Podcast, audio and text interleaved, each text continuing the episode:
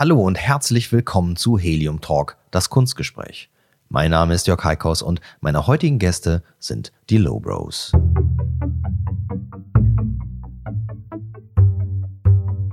Helium Talk. Zwei Wochen gehen schnell vorbei und da bin ich schon wieder. Vieles passiert. In Hamburg haben wir gewählt und das prinzipiell im Hinblick auf die Wahlbeteiligung und das Gesamtergebnis sogar ganz gut gemacht. Ist aber leider nicht geschafft, die fucking AfD aus der Bürgerschaft rauszukriegen. Die haben sich mit gerade mal 0,3 Prozent über die Ziellinie geschleppt. Das heißt, es gibt immer noch über 40.000 Hamburger, die glauben, dass eine mit Nazi-Ideen sympathisierende Partei in ein demokratisches Parlament gehört. Das muss man sich mal vorstellen. Naja, ich hoffe, von diesen Leuten hört mir niemand zu bei Helium Talk, sonst gerne jetzt abschalten und auch bitte nicht wiederkommen. Am Wahlwochenende ist aber ja auch was ganz Feines passiert. Also das ist sicherlich Ansichtssache. Aber wer mir schon eine Weile folgt und hier auch schon den einen oder anderen Podcast gehört hat, in dem das ja auch hin und wieder mal Thema ist, weiß natürlich, dass für mich Hamburg braun-weiß ist und ich das sehr genossen habe, dass wir die Stadtmeisterschaft beim Erzrivalen zu Hause auf sensationelle Art und Weise verteidigt haben. Okay, ich polarisiere heute ein bisschen, aber naja, das mit den Nazis und der AfD, das meine ich natürlich auch absolut so, da habe ich null Verständnis für. Aber was den Derby-Sieg angeht, mag ich meine HSV-Fans unter den Hörern natürlich auch. Es ist aber schon eine besondere Situation hier bei uns. Da kann man sich auch mal freuen. Wir kennen das ja auch andersherum. Da läuft man dann eben auch mal als St. Pauli-Fan zwei Wochen lang mit hängenden Schultern durch die Stadt. Aber Hin- und Rückspiel in einer Saison, Leute.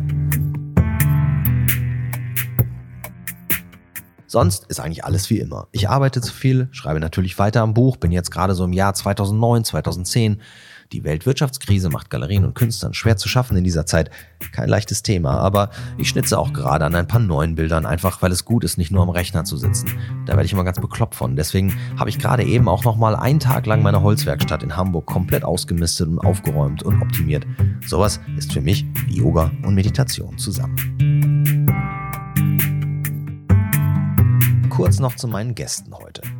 Bei mir saßen die Brüder Christoph und Florin Schmidt im Studio, besser bekannt vermutlich als das Künstlerduo Logos. Mit ihrem ikonischen Stil, den sie als retro-futuristisch beschreiben, gehören sie zu den international bekanntesten und auch angesehensten Protagonisten einer Kunstrichtung, die man gemeinhin als Urban Art bezeichnet, die sie selber aber lieber Post-Graffiti nennen, was es auch einfach viel besser trifft. Darüber sprechen wir auch in diesem Podcast. Und natürlich über ihre Reisen in die Welt zu großen Festivals, die Zusammenarbeit mit Galerien, worum es ihnen in ihrer Kunst geht und noch vieles mehr. Zum Schluss, wie immer, meine Bitte. Teilt den Helium Talk, wenn er euch gefällt, in euren Netzwerken und gebt mir eine gute Bewertung bei iTunes und Feedback direkt an mich bei Instagram. At Helium Cowboy bin ich da oder E-Mail an hello at heliumtalk.com. jetzt erstmal ganz viel Spaß beim Anhören der 68. Episode des Helium Talk mit den Low Bros.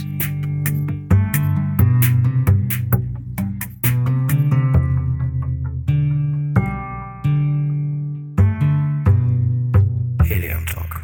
Genauso wie wie äh, Graffiti malen und dann wird es dunkel, dann hat man kein Foto davon und hat das Bild eigentlich nie fertig gesehen. Aber dann seid ihr ja bestimmt so Dokumentationsprofis, weil ich finde, das gehört eigentlich dazu. Das machen ja viele Künstler gar nicht so richtig gut. Ne? Ja, absolut. Also, weil äh, ich meine, ich Profis naja, wahrscheinlich immer noch nicht, aber ja. Man lernt immer dazu. Aber wir haben uns auf jeden Fall sehr, sehr doll verbessert und auch den Fokus doller draufgelegt, weil ja. man halt mit der Zeit doch merkt, wie wichtig das ist. Aber eure Website ist, glaube ich, das letzte Mal von Ausstellung 2017 aktualisiert worden. ja, Aktuell ist ja, dann immer Instagram, ne? Genau, genau, ja. Das ist, man versucht dann immer alles zusammenzutragen und irgendwie ja gibt es so viele andere Sachen zu tun, die immer Vorrang haben. Ich habe das immer im Gespräch mit Künstlern ganz oft, dass ich sage, das ist ganz wichtig, dass man das dokumentiert, auch den Prozess, wie es da hinkommt. Und nicht jeder kann das unbedingt selber. Heutzutage glaubt man ja auch ganz leicht so, ich habe eine Videokamera am Telefon, damit macht man das. Aber wie viele tausend Videos hat man, die man nicht bearbeitet? Ja. Da muss man halt immer sich so ein Netzwerk aufbauen von Leuten, die das machen. Ihr habt ja auch ein paar ganz coole Videos irgendwie. Genau, so. ja, das sind auch so Sachen, die wir dann selbst schneiden. Mhm. Äh, wir haben einfach auch und dann auch in so kürzere Videos, dass es nicht so ein Langzeitprojekt ja, ja. wird, weil sonst haben wir auch gedacht, hast du am Ende ein ein Stunden Urlaubsvideo. Ja. Das interessiert halt auch mal niemanden außer dich selbst. Und dann haben wir uns angewöhnt, einfach so mal so ein, so ein wie so ein Reisemitschnitt zu machen. Wie ja. eigentlich, was passiert eigentlich, wenn wir unterwegs sind? Einfach mhm. wenn angefangen hat es mit 15 Sekunden, weil Instagram 15 ja. Sekunden Video zugelassen hat und dann waren es die Sweet 15s. Okay. Und dann haben wir wirklich eine Woche, zwei Wochen Aufenthalt in 15 Sekunden gepresst. Das war dann halt schon sehr schwer. Aber das hat einem auch eigentlich äh, viel beigebracht, so auf das äh, Mhm. Essentielle so zu achten und zu gucken, was nimmst du jetzt eigentlich mit rein? Mhm. Und jetzt gehen die Videos ja teilweise eine Minute, aber man guckt trotzdem so, was ist denn wirklich notwendig mit Ja, reinzunehmen. ja ich finde, also das eigentlich ist diese Beschränkung, ähm, also die ist schon ganz, äh, ganz vernünftig, wenn man, wenn man, also weil ihr wisst ja selber, wie bildgewaltig heute alles geworden ist, oder nicht bildgewaltig, aber wie intensiv alles geworden ist, über tausend Fotos und Videos und so, man macht. Und wenn man sich dann Ja. tatsächlich irgendwie so versucht, dann Zusammenschnitt zu machen, das versuche ich manchmal auch, aber ähm, ja, aber also man kann auf jeden Fall eine ganze Menge von euch sehen. Wikipedia seid ihr auch nicht, habe ich auch gerade schon gesehen. Wieso eigentlich nicht? Ist auch noch auf der Liste. Das sind auch Muss so ja Punkte, jemand anders für euch machen. Das- ist immer ja, Ding, das macht man halt selber, Also, ne? also, wenn einer draußen zuhört, macht das jetzt mal. Also, Obwohl dann ist auch nicht immer, also, also mich haben sie bei Wikipedia auch schon mal mit der Galerie äh, tot gesagt, obwohl das gar nicht der Fall war. Ne? Das stand dann irgendwie im Oha, ersten ja. Wikipedia-Beitrag. Ja, ich glaube, über, Alex, über Helium Cowboy gibt es auch keinen. Hm. Aber bei Alex Diamond gab es einen und dann Mhm. stand dann drin, dass nach der Auflösung der Galerie Helium, dabei gab es sie immer noch, ne? So, Ja. aber aber dann, dann dauert das eine Weile, bis ich das da hinbekommen habe. Es sind auch alles Sachen, um die man sich dann auch kümmern muss. Obwohl Wikipedia finde ich gar nicht so, so, äh, so unwichtig ja, heutzutage. Nee, absolut nicht. Sag mal, meine, mal, fangen wir mal, fangen wir mal unser, unser Gespräch äh, außerhalb von Fotos und sowas an. Ja. Ihr seid ja, ähm, ihr seid ja inzwischen sowas wie Street Art Nomaden, ne? Ähm, wann seid ihr eigentlich mal zu Hause? Also jetzt, wo wir den Podcast aufnehmen, seid ihr in eurer Heimatstadt, aber wo ist eigentlich euer Zuhause heutzutage?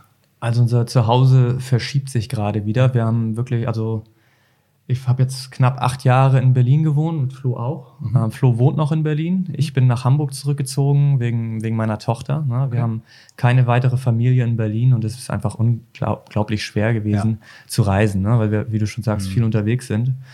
Und jetzt bauen wir gerade unser Studio in Hamburg auf und Flo wird dann auch demnächst. äh, Genau, ist für mich jetzt auch der Grund, äh, mal wieder zurück in die Heimat zu ziehen. Ja, wir haben das, ihr seid ja gebürtiger Hamburger, ihr kommt richtig hier aus der Stadt. Und Ja, ähm, wo macht, macht ihr, baut ihr euch das Atelier? In Eimsbüttel, Grenze Habes, also so Habes-du, Eimsbüttel. Wie kann ich mir das vorstellen? Großer Raum mit Ähm, es, sind, und es ist äh, im Grunde Alles geplant, ja. ja, ja, es ist, es, äh, Skate Ramp. ist auch schon weit drin. Ja, das, dafür sind die Decken ne? leider nicht hoch genug, Ja, okay. aber es sind, es sind wirklich eher, so ein, Kelleruntergang. Da war mal eine Malerfirma drin, so. Okay. Und wir bauen uns das jetzt halt alles aus. So. Ja. Genau, noch äh, was du meintest, äh, von wegen Nomaden. Das ist immer, immer witzig die Außenwirkung, weil wir haben jetzt nicht das Gefühl, dass wir die, die ganze Zeit unterwegs sind. Ja. Ähm, das ist dann auch immer, wie es nach außen hin wirkt. Genauso wie man selber nicht das Gefühl hat, jetzt so ein mega Output zu haben und dann hört man von allen, wow, was habt ihr für ein Output?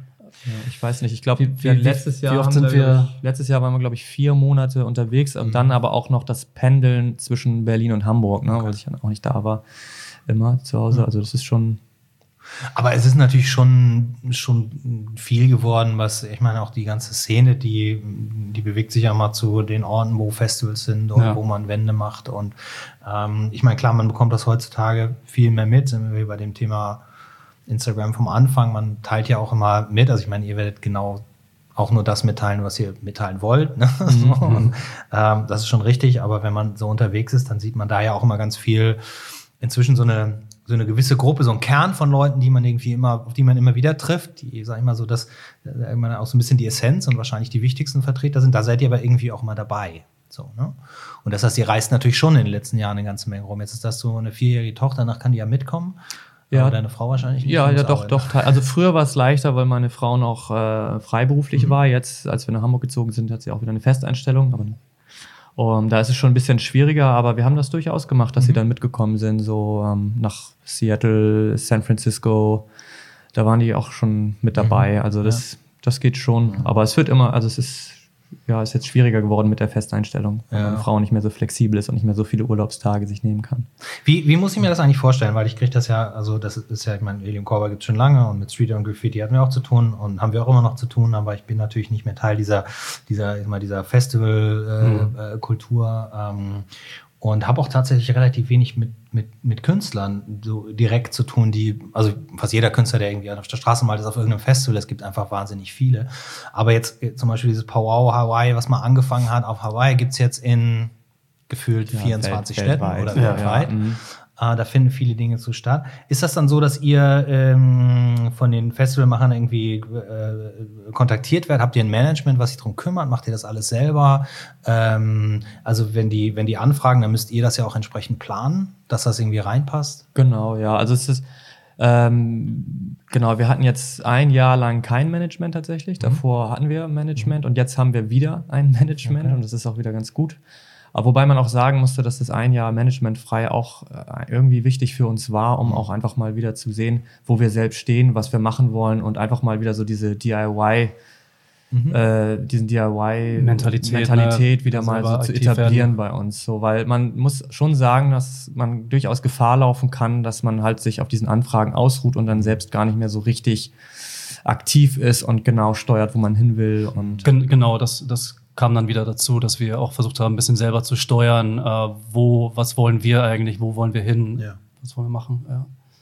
Was sind denn, was wäre denn für euch so ein, so, ein, so ein Kriterium, wo ihr sagt, okay, die haben mich jetzt angefragt, das finde ich spannend. Ist es die Location, ist es das Thema oder ja, es ist oft mal Kohle? Ich meine, viel Geld wird es ja wahrscheinlich nicht dafür geben. oder? Ja, also Geld ist so unterschiedlich, aber gerade bei den, bei den Festivals, die äh, 10, 20 Leute einladen, da geht das Budget halt schon ziemlich schnell drauf für all die Anreise- und Unterkunftskosten. Deshalb mögen wir eigentlich auch ganz gern so Festivals, die eigentlich keine sind, so wie äh, wir waren positiv überrascht, wann war das letztes, vorletztes Jahr, äh, Stadtwand Kunst in Mannheim, die immer einen Künstler zur Zeit einladen und sich dann Okay. voll um den kümmern.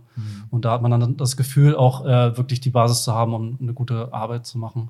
Und das ist auf Festivals dann manchmal dann doch ein bisschen hektischer und dann eben gerade weil das wieder so ein wie so eine Art Klassentreffen ist, will man dann auch abends mit den Leuten hängen, aber auch dann wieder früh raus, äh, um an um weiterzuarbeiten und das ist dann schon ziemlich äh, strapaziös. Also es ist mittlerweile gucken wir einfach, wie wir das mit unseren Reiseplänen vereinbaren können. Ne? Manchmal passt es einfach wunderbar, dann bist du eh auf der Ecke und dann wirst du angefragt und dann sagst du dir, okay, super, das eine ist jetzt so ein Projekt und das kann mir dann, und das Festival, das, ne, dann kommst, bekommst du dadurch halt Flug und Unterkunft und eine gute Wand in einer, an einem guten Ort.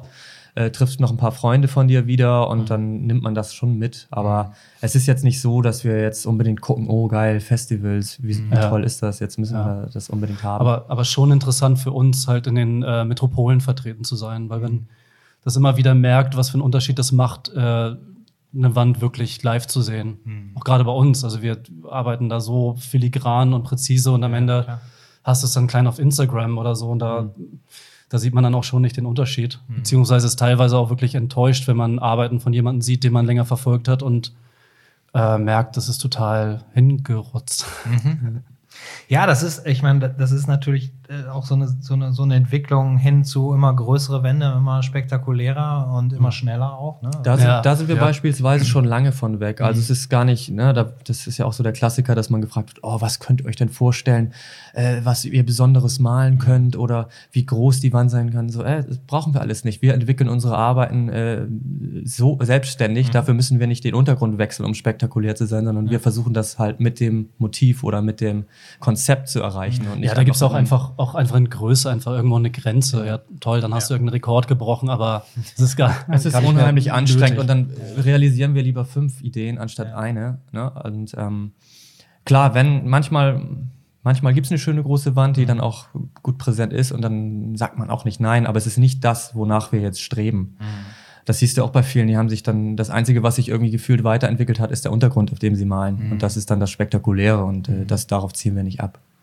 Ja, das, ich stelle mir das auch äh, tatsächlich relativ schwierig vor. Ich meine, ihr habt natürlich jetzt einen Stil ähm, gefunden für euch, aber schon eigentlich seitdem ich euch kenne, ist das euer Stil, ne? Ähm, den ihr weiterentwickelt habt. Und damit kann man sich natürlich auch irgendwie abheben. Aber es, es gibt natürlich da draußen auch relativ viele, die können sich dann auch wieder nur über die Größe und das Format und, äh, und das abheben. Macht ihr denn, macht ihr denn eure Arbeiten, also die, die Ideen und die Geschichten der Bilder, macht ihr die denn auch dann, passt ihr die auf den Ort an? Oder sind es Bildideen, die ihr einfach umsetzen wollt und dann. Ähm, es ist oft eine Mischung. Also wir gucken dann natürlich äh, auch erstmal unser Skizzenbuch oder Skizzenbücher durch, äh, was da an den Ort passt. Äh, beziehungsweise haben auch immer zeitweise ein bestimmtes Thema, das wir verfolgen. Aber es spielt auch immer dann doch der Ort und die Umgebung dann ein bisschen mit rein.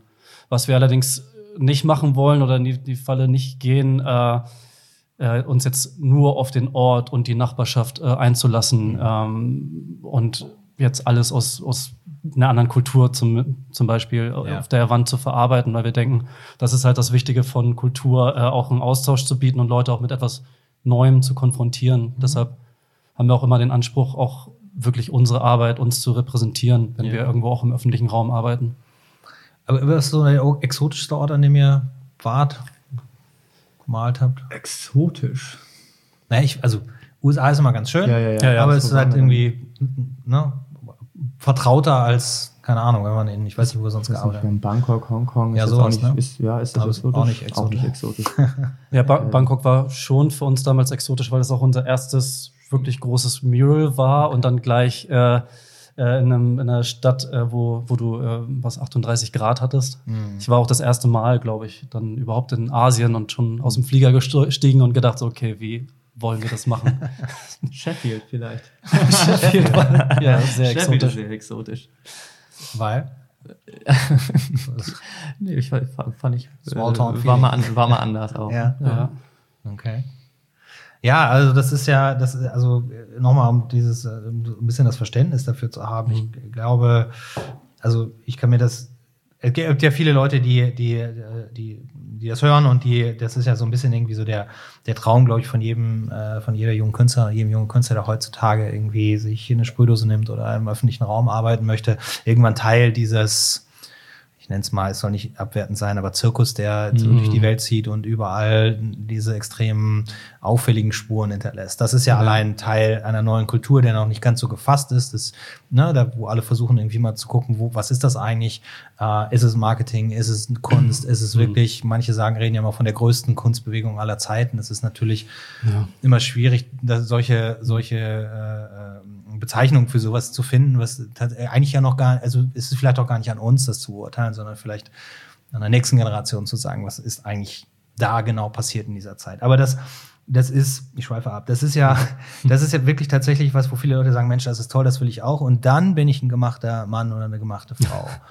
ähm, da dürft ihr jetzt gerne mal, mal widersprechen, weil ich mir persönlich auch nicht vorstellen kann, dass nur weil man äh, einen großen Namen inzwischen hat und 60, 80, 100.000 Follower auf Instagram, dass man mit solchen Festivals seinen, seinen, seinen Lebensunterhalt verdienen kann. Nee, nee, Nee, also ich glaube, das ist auch ein bisschen das Problem, dass es viel nach außen hin so wirkt. Auch gerade auch in der Dokumentation, da hatten wir vorab äh, kurz drüber gesprochen. Ähm, ne, also man stellt dann ein tolles Video zusammen, äh, wie man immer in Action ist, äh, immer irgendwie Fun und Party und Malen und so das geilste Leben lebt. Also die wenigsten zeigen ja dann äh, auch die Kehrseiten, ne? Ja. wie du gejetlaggt bist, wie, äh, wie Sachen nicht hinhauen, wie du äh, finanziell am struggeln bist äh, und sitzt im Flieger irgendwo zum Festival, was kein Geld abwirft und musst dir schon überlegen, wie, wie gleiche ich das wieder aus. Ähm, ich glaube, da gibt es viele falsche Vorstellungen von. Ja. Ja, es ist, ja. Was soll man, ja, was soll man da noch zu sagen? Ja, ja, ja, ist- gut, es aber- ja, aber es wird auch wirklich, äh, es wird aber auch wirklich als, als Werbemittel auch genutzt, so diese großen Fassaden. Und äh, das ist ein bisschen schade, was, was wir so beobachten. Ich meine, für uns war das ein echt langer Prozess, bis wir auf die Wandgröße gegangen Mhm. sind. Ne? Und ähm, da hat man manchmal das Gefühl, dass die Leute sich zwingen von, äh, von der Studioarbeit, äh, was weiß ich, das größte Format war einmal zwei Meter auf äh, eine Wand, die 10 mal 20 Meter ist, zu gehen und sich dem auszusetzen. Wobei man natürlich als Künstler auch total verstehen kann, äh, dass man jede Herausforderung, jede Challenge irgendwie gerne annimmt, äh, um auch zu wachsen. Aber da haben wir halt beobachtet, dass es da viele Institutionen gibt, die jetzt auch in diese, diese Szene einsteigen, die ähm, zum Beispiel Galerien, die so ihre Studiokünstler haben und sagen, ah, Urban Art, Street Art ist jetzt ein gutes Label, ähm, organisieren wir denen mal ein, zwei Wände und können den dieses Label verpassen und können uns selber jetzt irgendwie Street Art Galerien nennen und äh, irgendwelche Museen kuratieren oder so. Ja, aber da, also das ist ja, das ist ja, äh, ist das in Deutschland, ja gut, mit Urban Nation und sowas haben wir natürlich auch so einen, den institutionellen Anspruch, äh, der, den, der, der, der, naja gut, ähm, der auch vielleicht mal zu besprechen ist. Aber ähm, das, das, das, klar, das ist natürlich inzwischen ein, ein Thema geworden, was, äh, wo man sich tatsächlich darunter vorstellt, dass es auch unglaublich viel mit Vermarktung und mit Geldverdienen zu tun hat. Also aber in der Ja, Kunst immer so, ne? Das ist ja, also das, da habe ich mit Helium Corber auch schon von Anfang an, wenn eine Galerie aufmacht, muss ja prinzipiell auch Geld haben. Und ihr kennt ja inzwischen auch genug Galeristen. Das kommt natürlich auch vor, natürlich, Ja. klar. Aber äh, bei wie vielen ist es äh, unglaublich viel harte Arbeit und äh, oft eben auch nicht der Also es ist, gehört unglaublich viel Leidenschaft und, und Hingabe dazu, sowas zu machen. Ich glaube, das ist der falsche Ansatz zu sagen, ich mische da jetzt überall mit, um dann reich und berühmt zu werden. Ich glaube, der richtige Ansatz ist, passt das zu mir? Ja. Das, was ich rüberbringen möchte. Du hast vorhin gesagt, ja, ist auch schön, eine Wand zu malen, aber es gibt ja auch Künstler, die wollen gar keine Wand malen und sollen jetzt eine Wand malen. Also ich, ich kenne Ja. auch viele Künstler aus, dem, aus diesem Bereich, die ja, das ist ja schön, dass man mal eine Wand malt, aber Mhm. die gehören da eigentlich auch von sich, also tun sich selber keinen Gefallen. Dass sie Ja, das ist also, man merkt auf jeden Fall, dass es in der, innerhalb dieser Bewegung eine, eine, eine ganz große Verfälschung jetzt gibt durch den Einfluss von Institutionen, von Brands und so, die natürlich ihre ganz eigene Vorstellung haben. Ein Brand ist immer daran interessiert, irgendeine Story zu erzählen und stampft dann was aus dem Boden. Und ähm, die Leute, die das dann auch machen wollen, die werden dann natürlich am meisten damit konfrontiert, weil Ja. die Brands natürlich entsprechendes Geld in die Vermarktung und Verbreitung dieser Videos zahlen. So. Und ähm, genauso mit, mit den Institutionen, jetzt Urban Nation und so, da muss man sich natürlich auch fragen, wie viel Sinn macht das, dass ein Museum von äh, diversen Galeriebetreibern, ähm, die natürlich auch ein Verkaufsinteresse ihrer Künstler Ja. haben, äh, betrieben wird. Und naja, es ist. Vor allem, es, wenn sie aus einem anderen Segment wenn man sich das, ja genau, und wenn man sich das ein einfach mal so, äh, einfach mal anschaut, wie, wie, so die, wie so die Veränderung innerhalb der Mhm. Szene stattgefunden hat, ist zum einen hat man die große Komponente des Internets, was Einfluss genommen hat, zum anderen die Institutionen, die Einfluss drauf nehmen. Und früher war es beispielsweise so, man ist losgegangen, ne, man hat geguckt, wer malt, wer kann einem da irgendwie was äh, zeigen, dann hat man von den Jungs gelernt, hat dann geguckt, was man anders machen kann, weil es ist ja auch immer eine Sache, die sich irgendwie fortentwickeln will und weiterentwickeln will. Und ähm, dann hatten wir viel, ich glaube so 2007, 2006 auch viele Leute aus anderen Feldern, die dann so, oh, Graffiti, Street Art ist ja interessant, das gucken wir uns mal an, die dann auch in diesem DIY, mit dieser DIY-Motivation auf die Straßen gegangen sind, was gemacht haben. Alle haben sich ausprobiert, das waren eigentlich schöne Zeiten. Und ähm, ja, dann kamen halt die Brands und die Institutionen, die gesehen haben, ach, da ist ja ein Interesse, ne, ein breites Interesse dran. Wie können wir das denn für uns nutzen? Und ab dem Punkt wurde es dann, ist es dann so ein bisschen gekippt und dann sind halt diese Videos ja und sonst was entstanden und diese, diese, ja, diese inszenierten Szenebilder, nenne ich es jetzt mal. Und das ist natürlich das, was jetzt Jüngere sehen und denken, ach, so funktioniert das.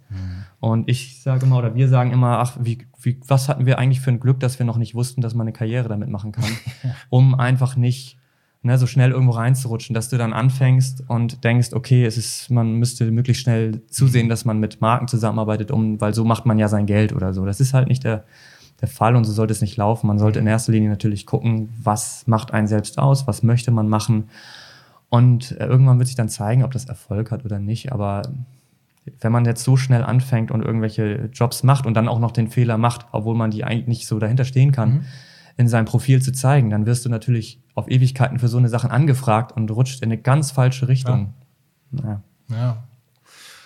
Ja, ich meine, es ist natürlich auch da der Spagat dazwischen, dass man irgendwie überleben muss und überleben ne, mit, mit der Kunst, wenn man es tatsächlich schafft. Ein ganz kleiner Bruchteil von Künstlern schafft es nur, mit, äh, durch die Kunst so viel zu verdienen, dass man sich Es tatsächlich. ist ja auch, es ist ja auch nicht nur ein Fluch, es ist ja auch ein Segen, ne? Also so genauso wie die Brands halt, äh, die, ja, die nehmen halt Geld in die Hand, was jetzt so, äh, wo, wo andere Fördermaßnahmen jetzt nicht so Ja. äh, vorhanden sind.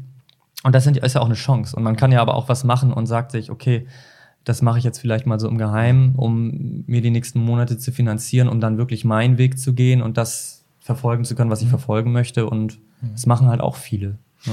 Ja, ich finde diese, also diese, äh, diese Zusammenarbeit mit Marken ist, ähm, ist ein ganz wichtiges Thema. Damit muss man sich als, sollte man sich als Künstler auseinandersetzen. Man kann sich dem natürlich komplett verschließen, aber es ist natürlich, also ich arbeite zum, arbeite zum Beispiel auch mit, also ab und zu mal mit Marken zusammen. Diese Kollaboration, die es früher mal gab, dass irgendwie eine, eine Zigarettenmarke kommt und ganz viel Geld in Galerien reinwirft, damit die da ihre Marke platzieren können und man selber das Geld aber so verwenden kann, wie man will. Das ist lange, lange vorbei.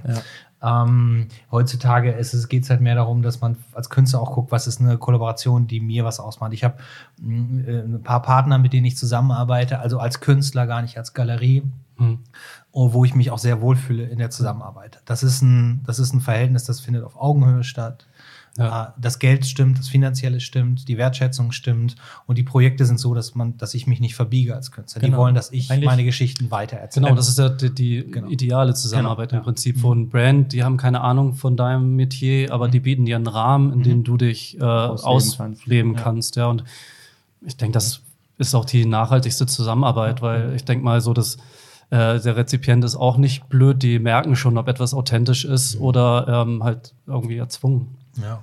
Und das muss man halt, und da haben wir uns, uns auch immer zur Aufgabe gemacht, eigentlich so die Brands, die auf uns zukommen, auch dahingehend zu erziehen. Also ähm, sagen, was sind unsere Bedingungen und, Und es ist auch wirklich so. Man sieht ja nie, was man, wo, man sieht ja immer nur, wozu man Ja sagt. Man sieht ja nie, wozu man Nein Ja, sagt. Und wir haben in den letzten Jahren einfach bestimmt 80 Prozent, wenn nicht mehr Nein gesagt. So.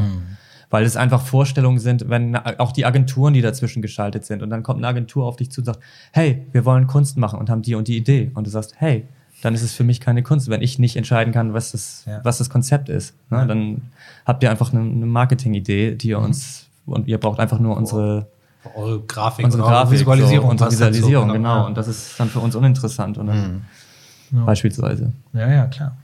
Wie ist das eigentlich? Wie ist das eigentlich dazu gekommen? Du hast vorhin ja schon Jahre genannt, die viele junge Künstler heutzutage gar nicht mehr so in Erinnerung haben, weil sie noch in der Schule waren. Ähm, ich weiß, dass dieses ganze Urban Arts Thema, als wir mit Helium Cover angefangen haben, auch gerade erst so ein, ein Thema wurde, auch in Galerien und dass Künstler da erst angefangen haben, ihre erste Ausstellung äh, vielleicht zu machen. Und wir äh, eine Zeit lang, äh, könnt ihr euch noch an das Mordart Magazin erinnern? Das war mal eines der ersten Magazine, was sich dieser jungen Kunst gewidmet hat, hier aus Europa war erst independent, ist dann auch aufgekauft worden von einem, von einem, von einem Multimillionär, der hat aber mh, tatsächlich nicht so viel Einfluss drauf genommen oder nicht so viel Einfluss drauf nehmen können, weil es irgendwie immer noch zu rebellisch war. Und ich kann mich daran erinnern, dass wir zusammengesessen haben und dann gesagt haben, hör mal, dieser, Be also der Harlan Levy hat das damals gemacht, hör mal, dieser Begriff Urban Art, der macht doch gar keinen Sinn. So, der kam dann irgendwie auf, wer auch immer den irgendwie ins Spiel gebracht hat und auf einmal hieß das alles Urban Art. Und da war noch Ja. ganz viel, ganz Wann, viel. und welche, wann war das? Wann meintest So du? 2004, 2005 rum. Ja, ja, okay. So um diese Zeitraum. Da, wurde- da gab es den Begriff natürlich irgendwie schon und so, aber da weiß ich, da hatte ich Diskussionen mit, ach, mit Redakteuren von der, vom Art-Magazin, die gesagt haben, das wird niemals eine Rolle spielen. Und dann hatten sie irgendwann, war irgendwann in der Kneipe und das, äh, dann hatten sie irgendwann mal gesagt, wir machen vielleicht eine Geschichte dazu, wo diese Stencil-Art tatsächlich herkommt, nämlich aus dem vorigen Jahrhundert und Paris und die Kunst, äh, die ganz anders war. Und dann findet man vielleicht eine Bodenhaftung dafür. Weißt du, wo du aber im Prinzip negierst, dass jede Generation eigentlich das Recht haben sollte, seine eigenen Sachen zu entwickeln, aufbauend auf den Dingen, die schon da waren. Und dann hatte das Art-Magazin tatsächlich irgendwann, glaube ich, den ersten Artikel über, über Banksy drin, weil sie an dem nicht mehr vorbeikam. Und da haben die den konsequent falsch geschrieben. Also Bensky, was Bensky, für- ja, ja, ach so, ja, deswegen was- gibt's ja auch noch was- viele Sammler, die das genau. so aussprechen. Ja, na klar, weil es aber auch so, es war Ich auch so diese Missachtung, aber wir können nicht ganz drum rum. Und heutzutage ist das so angekommen in so einem Alltag. Und früher habe ich auch immer, wenn die Leute gesagt haben, ja, das ist auch so eine Urban Art Galerie, habe ich gesagt, guck dir mal unsere Künstler an. Da gibt es einige, die arbeiten auf der Straße und Mhm. manche kommen aus dem Graffiti und andere haben irgendwo studiert und der andere war mal Schreiner und macht einfach die besten Bilder aus Holz, die Mhm. ich irgendwie kenne. Ähm, es ist, ich glaube, das, was sich hauptsächlich verändert hat, ist die Herangehensweise daran, zu sagen, nicht mehr zu sagen, das ist Kunst, weil der und der da und da studiert hat und so, sondern dass man, dass man irgendwie anders daran geht. Aber ich glaube, das ist, also was ist, was ist Also- es heutzutage? Ja, ne? also unsere, unsere Wahrnehmung von dem Begriff war eigentlich, wir haben das auch mal so analysiert, weil wir haben uns immer gefragt, warum wir uns so unwohl mit dieser Betitelung fin- finden. Ne? Und dann haben wir einfach mal geguckt, ja, wie war denn das? Ich habe ja eben schon gesagt, ne, Graffiti und dann und Street Art hat so irgendwie nebeneinander existiert und dann kamen immer mehr Leute auch aus anderen Feldern, die da aufmerksam drauf geworden sind, andere Kreative, Grafiker, ähm, Illustratoren und so weiter und so fort, die dann auch teilgenommen haben und irgendwann wurde dann dafür, glaube ich, einfach so ein Sammelbegriff gesucht. Klar. Und dann war es dieses Urban Art und in meinen Augen wurde dieser Begriff einfach total okkupiert von den Brands und so und als Mhm. Begriff benutzt, um etwas zu branden und als cool darstellen zu lassen. Für uns ist es im Oder Grunde generell genommen Institutionen, ne? und was wir eben Institution, schon, ja, ja. schon ja, nicht, ja, Institution vielmehr, ja. Ähm, und dann kamen irgendwelche Lowbrow-Galerien beispielsweise und die haben dann mal einen Studio-Künstler eine Wand malen lassen und dann konnten sie sagen, hier, wir haben hier einen Urban Art-Künstler und das war ja dann irgendwie das Nonplusultra für die. Und ähm, ja, für uns hat es irgendwie so eine, ist es irgendwie vergleichbar mit so einer, achso, das ist ja, Ähm, mit äh, ähm, wie, ja, Das so ein bisschen Pop, Popmusik. So, ne? Es gab Rap, es gab. Rap und wenn du Street Art vielleicht als Ja. Punk, Punk sehen möchtest oder sowas und dann auf einmal ist es dann so, so ja, so poppig geworden Mhm. irgendwie. Man nimmt alles mit rein, man da versucht Und, Leute- und es ist ja tatsächlich oft so eine ähm, komische Demokratisierung, äh, dass die Masse halt entscheidet, Mhm. was irgendwie top ist durch äh, Instagram-Likes. Und ja, das ist auch ein Problem, was wir so ein bisschen damit haben. Und äh, ich meine, wir brauchen jetzt nicht unbedingt eine Schublade, aber man will sich ja nicht, man will sich ja irgendwo auch, auch verorten. Und ähm, Ja, und, und da war am Anfang sogar der, der Begriff äh, Urban Art, ach ja, ähm, Mhm. der, der fasst dieses Schwammige mal so ein bisschen zusammen, nur bis, äh, wie Chris gesagt hat, wir uns da irgendwann nicht mehr Mhm. und nicht mehr wohl mitgefühlt haben. Wir haben uns dann wohl als mit zum Beispiel Post-Graffiti gefühlt. Mhm. Ne? So. Und stimmt, das hatte ich vorhin noch gar nicht weiter ausgeführt, aber ja, das Internet, den Einfluss des Internets, ist ja auch interessant zu sehen, was sich verändert hat. Wenn man mal überlegt, dass es früher eine Szene gab, die Graffiti-Szene beispielsweise, und die Beurteilung über das, was stattgefunden hat, innerhalb der Szene stattgefunden hat. Das heißt, mit Leuten, die sich mit der Materie auseinandersetzen. Was haben wir heutzutage? Es ist halt viel mehr die breite Masse, ne? Und dann hast du die, die Blogs oder die, die, die Accounts, die dann halt irgendwie sagen, wir sind jetzt der Street Art Account und wir sind jetzt XY, die dann Bilder zeigen, die natürlich die Bilder zeigen, die bei der breiten Masse gut ankommen, weil die natürlich darauf aus sind, möglichst viele Likes zu generieren. Und wenn man sich mal anguckt, was bei der breiten Masse anguckt, dann ist es sehr frustrierend. So, weil das sind Sachen, die einfach schon vor 20 Jahren stattgefunden haben in unseren Augen und die Szene in keiner Weise voranbringen. Also nicht alles natürlich, aber vieles. Ähm, und ähm, ja, es ist, es ist ein bisschen frustrierend schon fast. Genau, also das- in unseren Augen fehlen da so ein bisschen die Instanten, die du jetzt in der Contemporary Art hast, ne? Kritiker und, und Leute, die ein bisschen äh, äh, selektieren, weil vom Prinzip her ist es ja super. So die, die Straße, wenn man so will, äh, funktioniert ein bisschen wie YouTube. Jeder kann seinen Content raufstellen und ist ja völlig legitim. Und da haben wir auch irgendwann gemerkt, auch, auch wenn wir manchmal so ein bisschen gehatet haben über bestimmte Künstler und so weiter, die irgendwo stehen, wo sie nicht stehen sollten, weil da gibt es eigentlich das Original. Aber mein Gott, die machen einfach das, was sie können, was in ihrer Macht steht. Und das sind dann eher dann doch äh, äh, andere Institutionen, die das Ganze dann valorisieren und auf das gleiche Level heben, wie äh, du hast ein äh, Mural Festival und und denkst dann, ach cool, bin ich eingeladen, siehst das Line-Up und denkst so, ja, das ist irgendwie eine völlig random Zusammenstellung an Leuten, die auf ganz unterschiedlichem Level agieren. ja, Und äh, ja, das ist so das, was ein bisschen anstrengend wird, dass einfach alles in einen Topf geworfen wird, auch von den Blogs und von allen und ja, da überhaupt nicht differenziert Es ist doch schwierig, da den Überblick zu bewahren, glaube ich. Also, Und es ist auch schade, auch bei Galerien, ne, wo man früher oft dann noch hatte, oh, stell dir mal vor, irgendwann kommt man in die Galerie. Und dann schaffen es mittlerweile Leute rein, wo du denkst, okay, jetzt ist es auch uninteressant, in die Galerie zu kommen. Irgendwie gefühlt so. Jetzt muss man da auch nicht mehr rein. So. Nee, das, was, was Galerien in den letzten Jahren natürlich auch ganz viel machen, sind diese großen, großen, großen Gruppengeschichten, die man früher auch immer mal gemacht hat. Mhm. Ne? Aber also ich, also die allererste Gruppenausstellung, an der, zu der ich als Künstler eingeladen wurde, zusammen mit ein paar anderen Freunden von mir, und ich würde nicht sagen, dass wir waren dem Graffiti nah, weil wir ein, äh, wir haben manchmal für eine, äh, wir kannten alle eine deutsche Graffiti-Legende von damals, den ähm, äh, äh, und ähm, Kingpin, das ist äh, so ein ganz legendärer Graffiti-Künstler aus Deutschland, der kam zufällig aus der Stadt bei Köln, wo ich zur Schule gegangen bin. Aber wir hatten nichts damit zu tun. Aber diese Galerie, die uns damals eingeladen hat zu dieser Gruppenausstellung, die fand das irgendwie ganz spannend, was wir machten und haben uns irgendwann mal, wir waren mal bei denen und haben uns irgendwie unterhalten oder waren in Köln im Renania auf so einem Festival. Und dann haben die so eine, so eine große Gruppe von jungen Künstlern eingeladen, teilweise eben, die auf der Straße gearbeitet haben, teilweise so wie ich, die eher dann doch im Atelier gearbeitet haben. Und dann haben wir da alle ausgestellt und waren, haben gesagt, das ist super, jetzt sind wir bei der großen Galerie und dann waren wir bei der Vernissage. Und da saß dann nur die, das war im Sommer, in den Sommerferien. Und da saß dann nur, war dann nur die Assistentin da und die hat dann aufgemacht und hatte irgendwie eine Kiste Wein, die sie ausschenken. Du war selber komplett überfordert. Und dann haben wir festgestellt, ach so geil, wir sind die Sommerdeko. und mehr war da auch nicht. Also niemand okay. von uns ist da jemals. Und Ja, diese Art von. Ausstellung war da, ja, das war damals sehr selten, ne? aber das ist heutzutage relativ, es geht gar nicht mehr um die Deko, aber heutzutage hast du, machen viele, auch sehr viele namhafte Galerien, gehen hin und machen Gruppenausstellungen mit teilweise auch 100 Ja. Künstlern. Ja. Und das ist so im Prinzip so, wie gesagt, du nimmst irgendwie, du, du, du, du feuchtest ganz viele Kügelchen mit Wasser an und schmeißt die alle an die Wand. Ja, und so die, die drei, die hängen bleiben, am längsten hängen bleiben. Es ist perfekte nicht. Werbemaßnahme für, genau. die, für die Galerie. Ne? Also die Künstler haben da relativ wenig von, auf dem Flyer zu stehen mit 100 anderen. Ähm, sein Bild hängen zu haben neben 100 anderen. Aber für die Galerie ist es natürlich, dass Ja, jeder es Künstler über seinen Instagram-Account auf jeden Fall die Galerie nennt. Ja, es ist, also es hat viele Vorteile für die Galerie. Man stelle sich nur Mhm. mal vor, man hat einen Messestand, den man bezahlen will. Na klar, es ist auch immer eine Herausforderung für eine Galerie. Aber jetzt ist es natürlich viel leichter, 50 Bilder für einen kleinen Preis loszuwerden Mhm. bei Leu Messebesuchern, die mal schnell was mitnehmen wollen.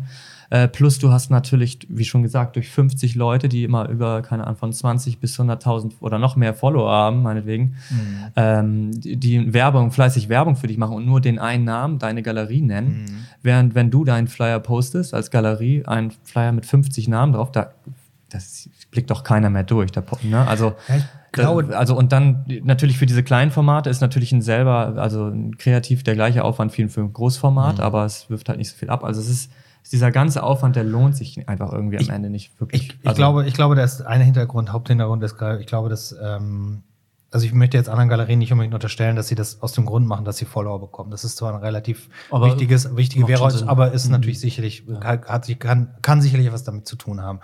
Ähm, ich arbeite leider, leider Gottes bei Helium Cowboy meist mit Künstlern zusammen, die das selber nicht wirklich verstehen und auch eher so nebenbei machen. Ähm, da, darum habe ich, wenn ich vielleicht 100 Künstler von eurer Kategorie einladen würde, vielleicht auch. Ich glaube aber, ich glaube, dass ein wichtiger Grund, warum viele Galerien das heutzutage machen, ist, dass sie selber einfach nicht mehr den Überblick haben und dann gucken, ich lade jetzt alle mal ein und das und meine ich eben mit läuft. dem Beispiel und gucken, ja, was ja, läuft. Und ja. das ist so, das ist schwierig für, für, für Künstler, die sagen, Mensch, ich bin bei der Galerie in der mhm. Ausstellung. Dann kriegt man irgendwann das Bild zurückgeschickt was vielleicht auch dauert, weil es ja auch ein logistischer Aufwand ist. Also Respekt vor dem logistischen Aufwand, so viele Künstler einzuladen, wenn mhm. es denn funktionieren. Aber letzten Endes sind vielleicht zwei, drei Künstler dabei, wo dann auch die Sammler und die Zielgruppe der Galerie, die tatsächlich für das, für den Umsatz sorgt. Ja, ja bleiben vielleicht zwei, drei hängen nachher. Und mit denen arbeitet man dann weiter. Mhm. Und das ist, das ist zwar ein relativ demokratischer Prozess, dass man als Künstler so eine Bekanntheit bekommt, dass man von so einer Galerie eingeladen wird, dass man da selber dran steuern kann. Hat aber, aber auch was von Castingshow, ne? Hat aber, genau. Und genau, auch, was, was wir auch irgendwann so toll finden bei Galerien, ist, wenn die einfach keine konsequente Linie fahren. Mhm. Du musst doch als Galerist auch irgendwie vielleicht so eine, so eine Idee haben, wo du hin willst. Und wenn mhm. du dann einfach nur das nimmst, was sich verkauft, dann dann hat es irgendwie kein, hat die Galerie kein Gesicht für uns. Und wenn du nur 20 Galerien hast, die alle die 20 gleichen Künstler zeigen, dann mhm. ist es auch nicht, dann ist es auch nicht so interessant irgendwie für als Künstler auch damit reinzunehmen, wenn du einfach in einer bestimmten, dich eher auch in einer bestimmten Sparte siehst oder in einer bestimmten Richtung siehst. So, ne? Ja, aber es ist natürlich so ein bisschen auch der Verlust der, der, der klassischen Programmgalerien, die, die das das ähm, früher hat eine Galerie ja auch, also was das gibt es heutzutage natürlich immer noch, aber im Idealfall arbeitet eine Galerie mit acht bis zehn Künstlern zusammen. Mehr kannst, also mhm. mit denen man eine feste Vertretung hat. Mhm. Mehr kannst du nicht leisten. Auch wir hatten mit Helium Cover zwischendurch sieben Mitarbeiter hier. Da hatten, in der Zeit hatten wir äh, jetzt auch nicht äh, 20 Künstler auf dem Roster, Roster, die wir irgendwie ständig irgendwie betreut haben. Aber da kann man natürlich schon ein bisschen mehr mitbewegen. Aber letzten Endes äh, sind das ja, die anderen sind ja auch irgendwie nur angestellt. Also ich Hauser und Wörth hat gerade irgendwie, als eine der größten Galerien, irgendwie äh, Künstler 92 bis 95 unter Vertrag genommen. Das sind zwar alles irgendwo Hochkaräter, mhm. aber selbst Hauser und Wörth mit fünf, sechs, sieben Locations auf der ganzen Welt kann denen ja gar keine vernünftigen Ausstellungen anbieten. Die haben aber genug Geld, um genug Leute einzustellen, die die betreuen und dann auch in die Museen bringen. Da geht's halt um Geld. Und das ist das eine, dieses Grow or Die, wachse oder sterbe. Das ist so eine Mentalität in einem hohen Segment der Galerien. Ja. Und in dem mittleren Segment der Galerien, wo auch Helium Core bei ist und viele Galerien, wo ihr ausstellt und ThinkSpace und wie sie alle heißen, da muss man sich natürlich überlegen, wie kann man in diesen Zeiten eigentlich tatsächlich überleben. Und du kannst nicht mehr wirklich überleben als Galerie, wenn du so viel Zeit in Künstler investierst. Und wenn ich überlege, dass ich teilweise Künstler aufgebaut habe über sechs Jahre bis zur dritten Ausstellung, alle zwei Jahre eine Ausstellung, dritte Ausstellung, da wurde dann tatsächlich gekauft. Da hatten wir dann die Sammler, die das auch, da auch massiv unterstützt haben. Da hat sich das entwickelt. Das sind sechs Jahre. Die Geduld hat ja, ja. heute keiner mehr. Es ist, das ist, haben wir aber auch beobachtet. Das ist, na klar, für die Galerien ist es unheimlicher, unheimlich schwerer Markt momentan. Und mhm häufig sind wirklich unsere favorisierten Galerien, wenn man dann mal hinter die Kulissen guckt, sind mhm. Leute, die das betreiben, die noch ein zweites Standbein haben, mhm. die nicht so angewiesen darauf sind, jetzt so und so viel Arbeit zu verkaufen. Das hat natürlich den Nachteil, dass sie dann natürlich nicht so hinterher sein müssen, ja, okay. weißt du dann auch nicht, deine Bilder zu verkaufen. Mhm. Aber den Vorteil, dass sie natürlich die klare Linie beibehalten können und nicht darauf angewiesen sind, ach, das läuft gerade, den müssen wir jetzt auch mit ins Programm nehmen, ja. sondern wirklich auch mal was riskieren können ne, an mhm. jemanden mal reinnehmen, an den sie glauben, wo sie das Potenzial sehen und ähm, auch sich längerfristig was aufzubauen. Weil das mhm. dauert ja auch heutzutage, gerade auch in einer Stadt wie Hamburg, ja. dauert es ja einfach unglaublich lange, das Vertrauen zu gewinnen, ne, bis mal jemand Geld in die Hand nimmt, um was ja. zu investieren. Ich denke mal, das kennst du wahrscheinlich. Ja, Hamburg ist, äh, ich glaube, Hamburg ist eine ganz gute Stadt für Kunst. Wir haben auch ein paar sehr gute und progressive Galerien. Wir haben halt einen relativ eingeschränkten Kundenstamm, um den sich viele Galerien halt, äh, also gibt es viele mhm. Überschneidungen.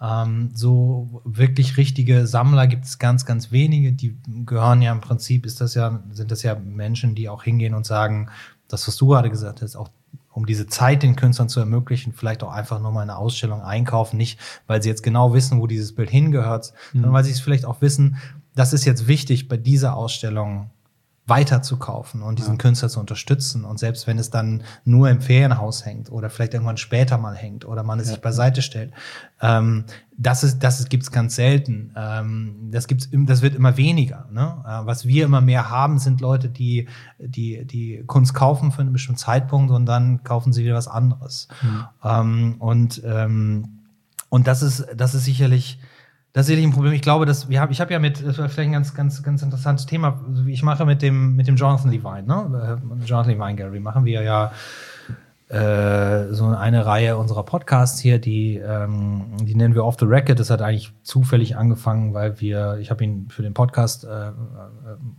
eingeladen, dann haben wir gesprochen und da haben wir festgestellt, wir telefonieren sonst auch regelmäßig über die letzten 15, 16 Jahre, seitdem wir uns kennen, einfach immer mal miteinander und das ist immer sehr offen und da kann man sich mal, äh, ja, da, da, da, da, Galeristen untereinander sind ja auch nicht ehrlich. Also du gehst in eine Galerie rein und dann sagst du, boah, ist jetzt irgendwie gut gelaufen die Ausstellung oder nicht? Jeder Galerist wird sagen, super, ja, ganz toll. Mhm. Ne? Nächste große Künstler übrigens hier, Peter Müller.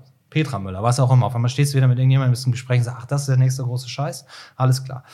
Aber mit, mit, mit Jonathan, wenn wir dann so untereinander telefoniert haben, war es auch immer so, dass wir gesagt haben, ja, hier, Künstler der und der, den ich vielleicht auch vertrete, Ausstellung war scheiße, das hat nicht funktioniert, ähm, da äh, mein Umsatz war eine Katastrophe und bei den Kosten, die ich habe, war das mal wieder so eine Ausstellung, wo ich denke, kann ich eigentlich weitermachen oder so. Ne? Mhm. Man muss ja auch mal belegen, die Ansprüche sind natürlich auch ein bisschen anders. In Hamburg habe ich eine geringere Miete und Personal ist nicht unbedingt günstiger, aber ich habe auch nicht so viel davon. Aber wenn Jonathan da in Chelsea zwei Galerieräume hatte, dann hat er auch im Monat 150.000 Dollar, die er erstmal verdienen muss. Ne? Mhm. So. Ähm, das ist vielleicht ein anderer Ansatz, aber letztendlich, wenn man zum Beispiel mit einem Künstler wie Victor Castillo zusammenarbeitet, da bin ich immer wahnsinnig zufrieden mit, weil ich, wir machen das sehr lange, wir sind gut befreundet. Äh, der hat gute Preise, solide Preise, ist nicht abgehoben, ist nicht abgedreht. Ich habe gute Sammler für ihn. Ich verdiene mit Victor immer Geld. Und wenn wir beide das weiter auf diesem freundschaftlichen Niveau halten und mit, dieser, mit Fairness und Loyalität miteinander umgehen, dann kann das eine lange, gute Beziehung sein. Für Jonathan gestellt sich ein, gestellt sich ein, gestellt sich ein Künstler wie Victor Castillo schon ganz anders an. Zu mir kann Victor kommen und sagen, das habe ich vor, weil ich weiß, ich mache mal einen Umsatz mit ihm.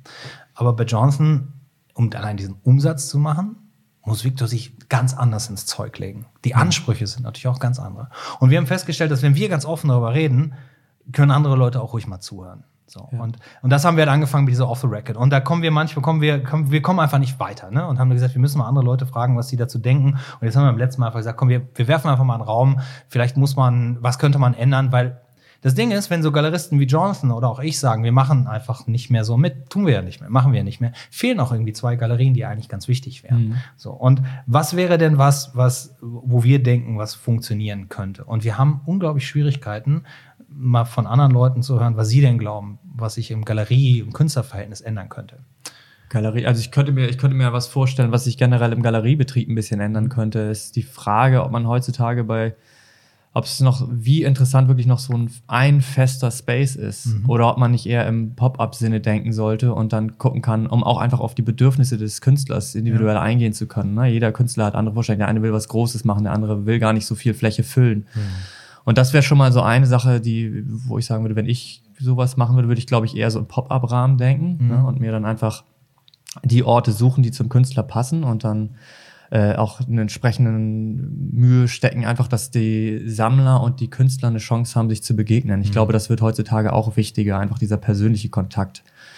Ähm, und dann einfach einen Abend vor der Eröffnung einfach äh, eine nette Dinnerrunde, wo alle mhm. sich an einen Tisch setzen und die Künstler und die Sammler einfach mal zusammenkommen können und mhm. von ihrer Vision vielleicht reden können oder über ihre Bilder oder die, ne, die Sammler auch mal entsprechende Fragen beantwortet bekommen oder man einfach so nett ins Gespräch kommt. Ja.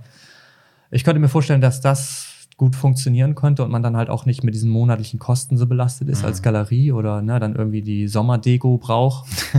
ne? Und ähm, ja, ich glaube, dass und ja, und, und was uns auch aufgefallen ist, ist auf jeden Fall, dass ähm, was so an Galerieseite des Öfteren hapert, ist einfach die, die, die PR. Mhm. Und aber auch, dass ja. sich mit dem Künstler auseinandersetzen, wirklich vorher reden über die Show, mhm. über die mhm. Arbeiten, was will der Künstler bewirken, bezwecken oder was, ne, so ein paar Background-Infos einholen, um dann auch die Arbeiten wirklich richtig zu mhm. verkaufen. Mhm. Und sich nicht irgendwo in der Ecke zu verstecken, wenn die Ausstellung losgeht. Mhm. Ne, oder sich fünf Minuten vorher ähm, eine Rede aus dem Ärmel zaubern, hm. so was das ja jetzt hier alles sein kann.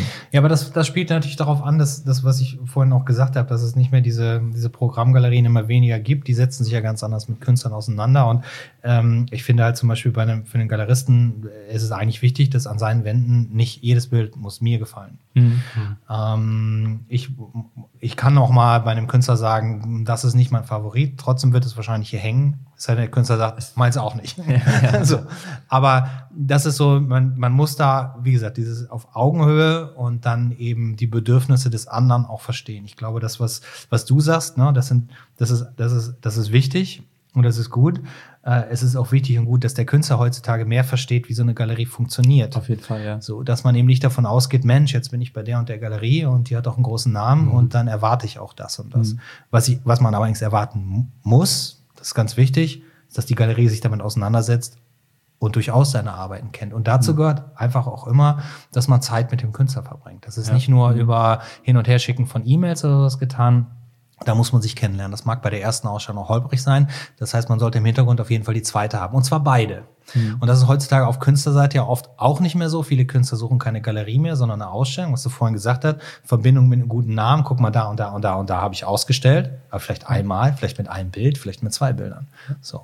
Und ich glaube, da, da ist, da ist zurzeit viel einfach vielleicht auch Gesprächsbedarf zwischen Künstlern ja. und Galerien, der früher so nicht da war. Ne? Und das ist, das ist ja zum Beispiel auch ein Beispiel, wenn du sagst, okay, die, die Galerie ist interessant für mich, aber mhm. vielleicht muss ich nicht unbedingt zweimal direkt an dem Ort ausstellen. Und mhm. wenn du halt nicht einen festen Space hast, dann kannst du halt auch gucken, okay, mhm. wo würdest du denn, nachdem du hier mhm. ausgestellt hast in der Stadt, wo würdest du denn gerne ausstellen? Ja. Oder wo siehst du dich denn? Oder wo äh, ähm, ist denn überhaupt auch ein Interesse an dir oder ja. so. Ne? Also du meinst jetzt auch nicht nur, dass man, also dass man Pop-up auch so bezieht, dass man also dass die Welt der Spielplatz dafür ist. Genau, ne? ja, dass ja. man einfach mhm. sagt, okay, wir schauen uns mal an, wo mhm. können wir dich denn platzieren, ja. wo, wo ist es denn interessant für dich, mhm. wo ist denn die Nachfrage da? Stimmt, ja. Und dass man da gemeinsam überlegt, was man mhm. machen kann. Und ich glaube, das wird dann Aber auch wieder glaub, interessanter, genau, weil ich glaube, es ist nicht oft das Problem, weil es ist wirklich schwer, eine gute Galerie für sich zu finden. Und wenn du mhm. einmal eine findest, bist du ja auch eigentlich froh. Aber wenn du dann immer in einer Stadt hängst und da mhm. gebunden bist, dann ist es auch problematisch. Ja, absolut. Das, das finde ich ganz gut. Ich meine, ihr habt ja jetzt auch schon eine Menge äh, in einer Menge Galerien ausgestellt. Ihr habt wahrscheinlich auch keine Galerie, an die ihr so festgebunden seid, aber ihr habt ein paar Galerien, mit denen ihr. Nee, oder vielleicht ja, dass man es mal dachte und dann, mhm. dann doch nicht. Dann doch nicht. Mhm.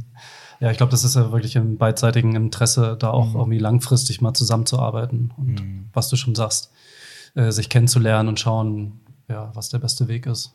Also wir hatten früher auch Verträge, die wurden nicht unbedingt immer unterschrieben, weil man nicht dazu gekommen ist, also weil es auch nicht so wichtig war, aber es gab zumindest mal ein Dokument, das man hin und her geschickt hat, wo ich zumindest mal von meiner mhm. Seite aus gesagt habe, ich glaube, das ist auch auf Papier eine gute Form der Zusammenarbeit. Und dann ja. hat man das zumindest abgenickt und hatte so ein weil du da kannst ja auch immer weniger so Verbindlichkeiten. Ja, genau. Ich, ne? ja. Du Oder kannst auch so, so, so ein großes Risiko, was eigentlich auch die mhm. Galerien eingehen, auch für den Künstler, ne? wenn, wenn wirklich dass man dann sagt, okay, wir machen, starten gleich mit einer riesengroßen Show, anstatt mhm. erstmal zu sehen, okay, komm, ich nehme dich mal damit auf die Messe und mhm. dann gucken wir mal, wie das ankommt. Dann nehme ich dich mal damit ins Programm, dann machen wir vielleicht mal eine Ausstellung mit drei Künstlern und man schaut so ein bisschen, wie mhm. kommt das überhaupt bei meinen Sammlern an und kann ich überhaupt dem Künstler das bieten, dass ich so und so viele Bilder von ihm verkaufe, damit ich auch ihm seinen Lebensunterhalt irgendwie ermögliche ne? und dass ja. nicht jeder danach dann auf dem Zahnfleisch geht. Naja, naja, das ist ja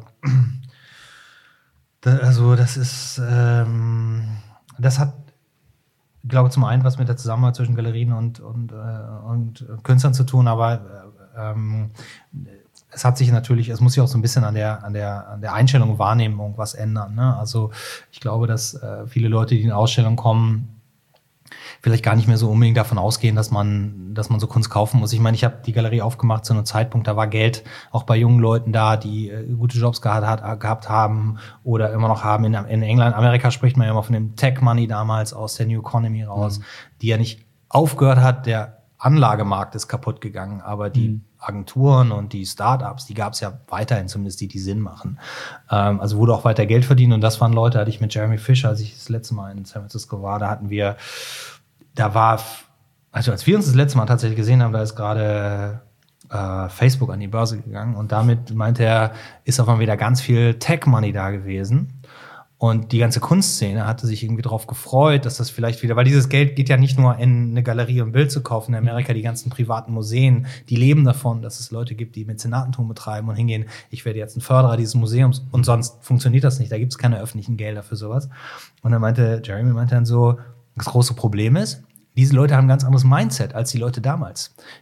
Für die ist nicht Kunst wichtig. Für die ist das tolle Auto ist wichtig, das tolle Apartment ist wichtig, ein großer Fernseher am Boden des Pools ist wichtig. Aber diese Bilder zu Hause, diese Künstler, mit denen möchte man sich, will man sich gar nicht mehr so übergeben, umgeben und die kaufen lieber in so eine Atmosphäre ein. Und das haben wir heutzutage natürlich auch. Ne? Also wie viele Leute bewerten Ausstellungen nicht mehr nach dem, was sie da sehen, sondern warst du eigentlich neulich bei? Das war toll, da waren 500 Leute, die standen auf der Straße.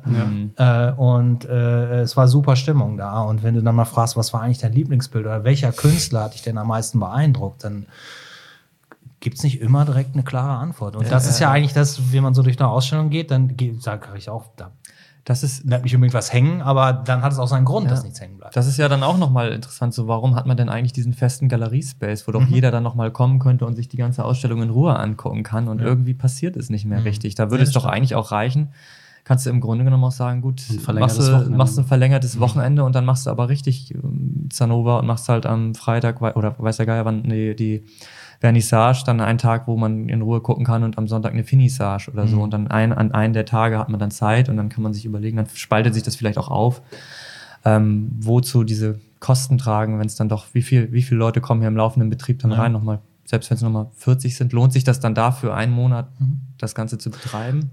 Das ist der Grund, warum es viele Galerien halt auch nicht mehr gibt, weil sie genau diesen, ja. diesen fixen Punkt nicht mehr machen ja. wollten. Das andere Konzept kostet natürlich irgendwie auch Geld und man muss dazu auch bereit sein. Man muss das natürlich auch wollen. Vielleicht ist man dann auch ein anderer Typ Unternehmer, wenn man sagt, ich habe jetzt nur noch ein Büro und mache es von da aus. Manche machen das ja auch.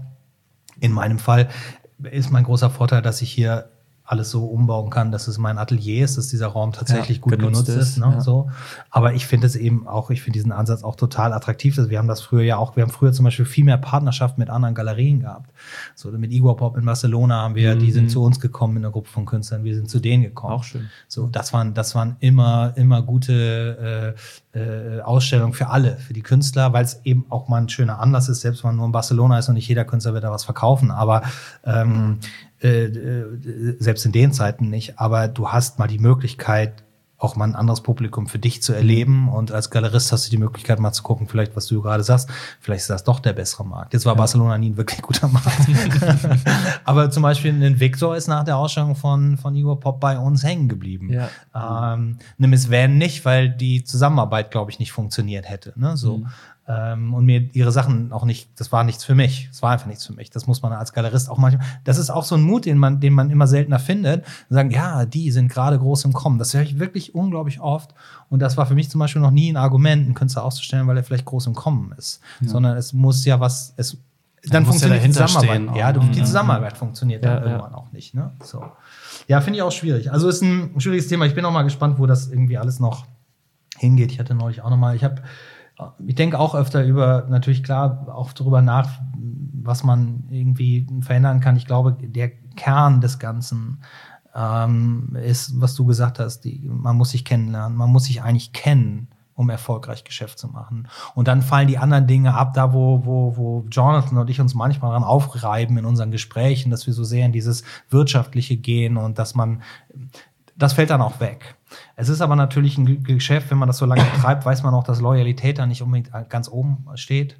Äh, in beider Hinsicht nicht. Ne? So, mhm. äh, für mich ist halt immer so, ich habe Vorteil und Nachteil, beides zu sein oder beides zu machen, ist, der ist nicht immer ein Vorteil. Der Vorteil, den ich aber habe, ist, ich glaube, ich verstehe beide Seiten am besten, mhm. weil ich auch ja. in beiden Seiten genau das Gleiche erlebe, äh, wie Künstler, die jetzt über eine Galerie meckern.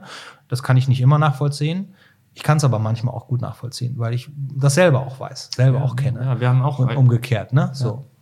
Fanden wir auch interessant, wenn man sich dann mal mit Galerien auseinandersetzt und ähm, mhm. über gewisse Kosten redet und so und sich dann mal gegenseitig offen sagt, was man, wo bei einem selbst die Kosten sind, die mhm. man zu tragen hat, ähm, wie man sich dann auch gegenseitig die Augen öffnen kann. Und mhm. ach so, das habe ich ja gar nicht bedacht. Und mhm. ähm, ja. ja. Ja, ja, ist auf jeden Fall ein spannendes Thema. Das, wie gesagt, das wird noch eine Weile dauern. Habt ihr, aber was habt ihr jetzt noch, ähm, habt ihr denn jetzt noch, äh, äh, also habt ihr denn Galerien, bei denen ihr regelmäßig ausstellt? Ist das, ist, sind Galerien für euch der, sagen wir, der wichtigste Teil eures, ähm, auch eures Einkommens als Künstler, oder Auskommens als Künstler?